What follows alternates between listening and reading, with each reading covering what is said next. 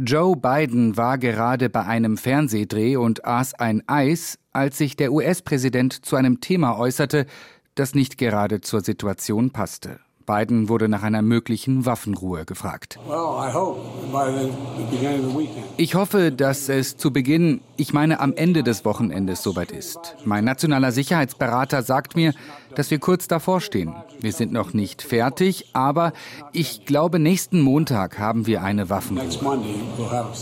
Am nächsten Montag schon? Davon war bisher in den Medien, die sich auf Verhandlungskreise berufen, keine Rede.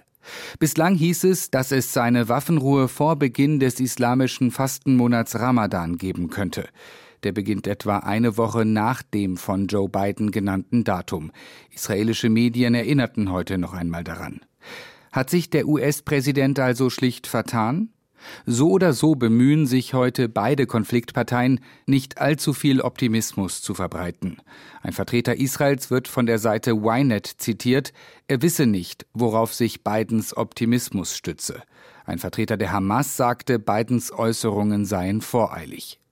Die US-Regierung macht seit Wochen Druck auf beide Seiten, sich zu einigen. Damit sollen eine Freilassung der israelischen Geiseln und eine mehrwöchige Waffenruhe ermöglicht werden.